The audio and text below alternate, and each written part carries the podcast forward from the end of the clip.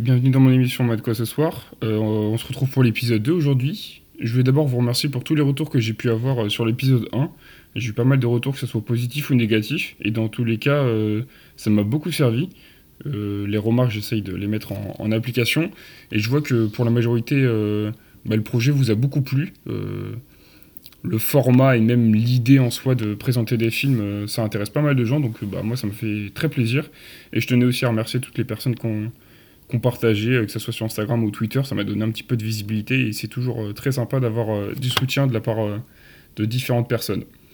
Donc bah, aujourd'hui, on se retrouve pour trois nouveaux films et puis bah, on va tout de suite commencer par le premier. This is Ripley, last survivor of the Nostromo. Signing off. Alien est sorti en 1979 et a été réalisé par Ridley Scott. dans ce film, on peut retrouver Sigourney Weaver, Tom Skerritt ou encore Veronica Cartwright. Euh, Alien, c'est un film de science-fiction et d'horreur à la fois. Donc euh, il est certainement connu par beaucoup de personnes parce que c'est un film qui est comme assez culte. Mais euh, si je peux faire découvrir ce film à plusieurs personnes et même donner envie, bah, ça sera un plaisir. Donc le film trace l'histoire d'un équipage de 7 personnes dans un vaisseau commercial qui rentre sur Terre avec une cargaison de minerais. Malheureusement, ils sont obligés de s'arrêter sur une planète qui est totalement déserte dû à un problème dans leur vaisseau. Et l'officier Kane va, décider de visiter un petit peu cette, cette, planète. Et en fait, il va se faire agresser par une créature euh, d'origine totalement inconnue. Du coup, la créature va être fixée au visage de l'officier, elle va être retirée par le docteur de bord, et c'est là que tout va commencer en fait. Moi, je trouve que le film, euh, il instaure une ambiance assez tard, euh, dans le sens où euh, dès le début, on va voir qu'il y a des tensions entre, les personnages, que ça soit lié par rapport à leur responsabilité dans le vaisseau ou encore euh, les rémunérations qu'ils vont avoir liées à leur poste sur le vaisseau, mais c'est pas directement lié au sujet principal. Je trouve que l'alien arrive un peu tard, mais, mais bon, je pense que certains trouveront que c'est pas une mauvaise chose parce que c'est vrai que ça, met en place des bases plutôt calmes et donc ça permet le, au, spectateur de, de rentrer dans le film progressivement. Donc en fait, euh, dès l'arrivée de l'alien, les choses s'accélèrent petit à petit. Euh, on va voir que l'ambiance va se créer et donc il y aura un stress autour, autour pardon, de la présence de la créature. Mais aussi, ça va créer des tensions qui qu'on pourra retrouver entre les différents personnages, euh, dans le sens où il va y avoir différents clans par rapport à leur point de vue. Ça, c'est dû au fait que hum, lorsque l'officier Kane a été agressé par la créature, euh, une partie de l'équipage l'a fait rentrer dans le vaisseau sans décontamination, ce qui crée en soi un danger pour l'équipage et ça respecte pas le, le carnet de bord, on va dire, du vaisseau. Et donc là-dessus, on va avoir différents points de vue selon le personnage qui vont faire qu'il y aura des clans et donc euh, des tensions en plus de la présence de l'alien. Euh, du coup, on va avoir des scènes qui vont être plutôt marquantes dans ce film, notamment la cultissime scène du repas, mais aussi bah, tout simplement la scène, la scène du twist. Donc il y a un twist autour d'un personnage euh, qui est très intéressant dans le sens où, bah, en fait, pour moi, on peut pas le prédire, il est vraiment imprédictible. Et en fait, justement, ça surprend vraiment le spectateur. Et ça va créer une ambiance encore plus stressante et malsaine, que ce soit pour le spectateur ou pour euh, les personnages du film. Euh, la fin, elle est aussi surprenante, mais surtout marquante, parce qu'en fait, on voit vraiment les conséquences liées à la présence de l'alien, et donc c'est toujours un plaisir de voir des fins avec un impact sur le message du film. Niveau cinéma, le film est très bon. Hein. Le réalisateur euh, Ridley Scott arrive à instaurer une ambiance qui est plutôt pas mal, avec une photo qui est assez sombre et moi personnellement j'adore.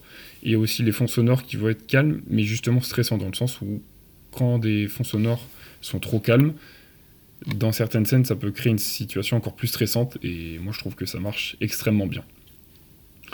Sinon, les acteurs sont très très bons et le scénario tient vraiment à la route. Ça a été un plaisir de voir ce film que j'ai vu tardivement, mais euh, je regrette pas du tout de l'avoir vu. Alien, c'est un film qui a quand même marqué la science-fiction et l'horreur, et surtout plusieurs générations de spectateurs. Et c'est à l'origine de l'une des, des, sagas les plus connues, que ce soit en science-fiction ou en horreur. Donc euh, on voit que bah, le premier opus est vraiment très très intéressant.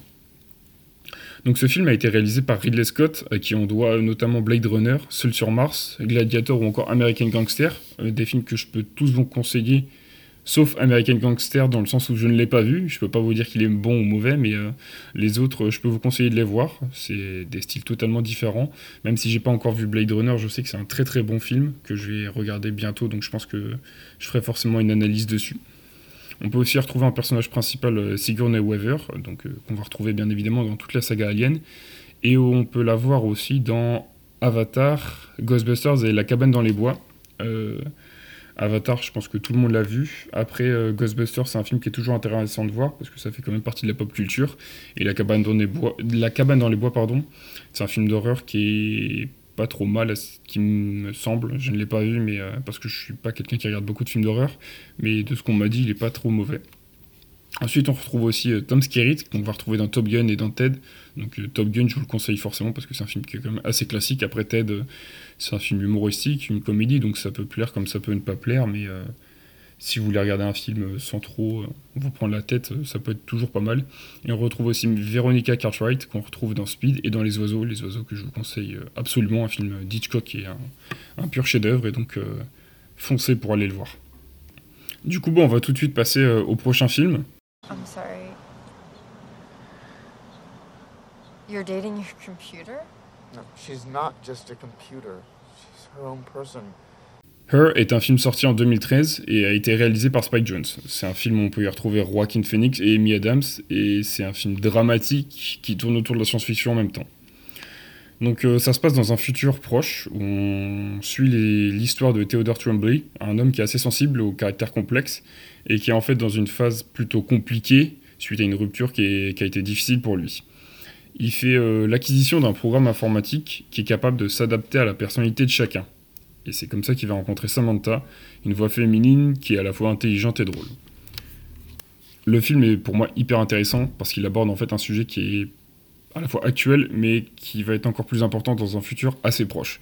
En fait, on peut y, on peut y voir euh, l'évolution de la relation entre Théodore et Samantha, où en fait chaque besoin et attente de chacun va ne faire qu'augmenter, au point en fait tomber tout simplement amoureux de l'un de l'autre on voit le développement de leur relation qui est d'ailleurs très bien fait et qui montre l'impact de, de cette relation sur Théodore, mais aussi sur ses proches et les relations qu'il a avec. Ça, on peut le comparer notamment euh, au fait que ben, maintenant beaucoup de personnes euh, se rencontrent sur Internet, ou même je sais qu'il y a des gens qui peuvent rencontrer des personnes fictives sur Internet. Euh, dans le sens, certains vont jouer des rôles, ou même en fait tout simplement des, comme des applis de rencontre, mais automatiques. Et ça, je pense que c'est dur pour certaines personnes d'accepter ça, euh, que ce soit pour les proches ou même la personne elle-même. Et en fait, c'est ce que montre tout simplement le film. Et justement, dans le film, on voit que selon lui, Samantha, elle est réelle, et en fait, il la représente comme telle à ses proches. Et on voit justement comment est vue cette relation par les autres et comment ça va affecter Théodore sur le point émotionnel. Les limites de ce type de relation sont aussi montrées en fait dans ce film, avec notamment bah, la dégradation qui est très bien amenée tout au long du film.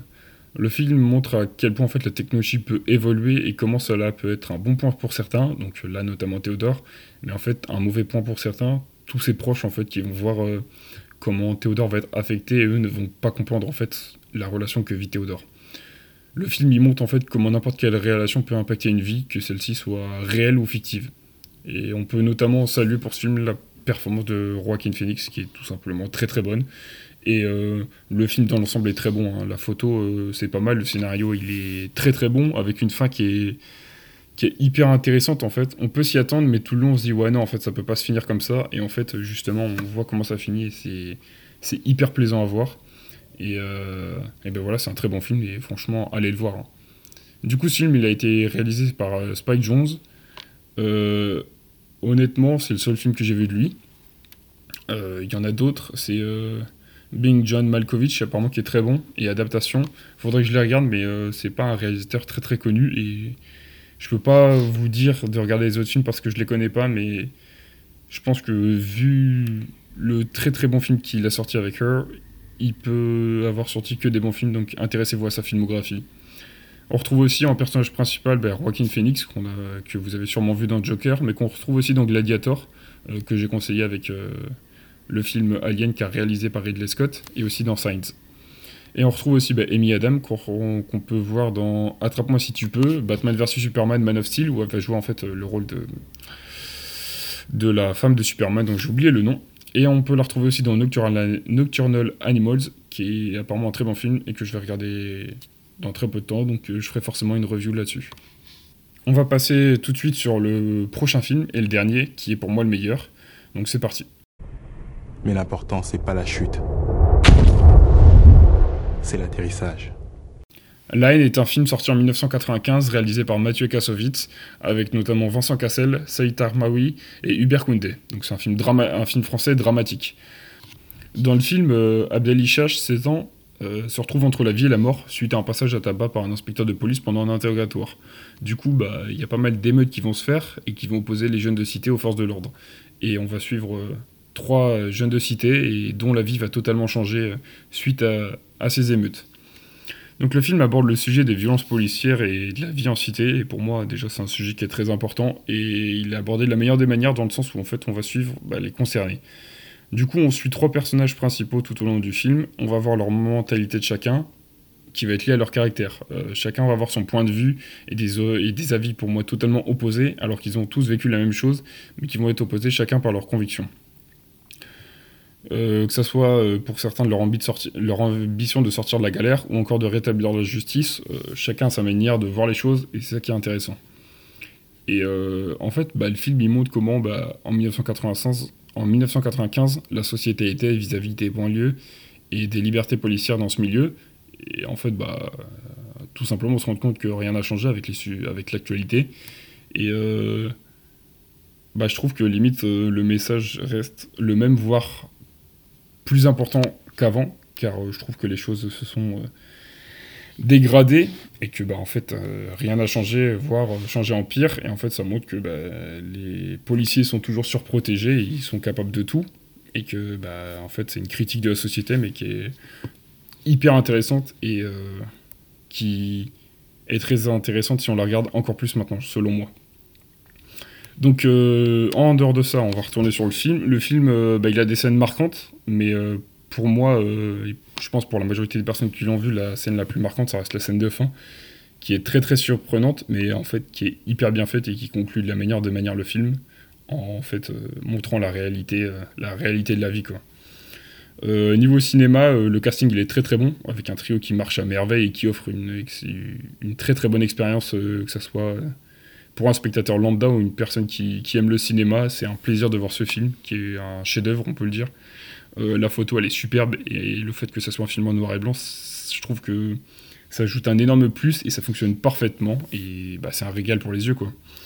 Pour moi, euh, c'est un peu bizarre de dire ça, mais pour moi, le film, il n'a pas de défaut, et pour moi, c'est le meilleur film du cinéma français, donc je, ne peux que vous le conseiller, et pour moi, c'est... Euh, limite obligatoire de voir ce film qui fait partie de la culture française et de la culture cinématographique et qui est bah, un chef-d'œuvre, hein, tout simplement.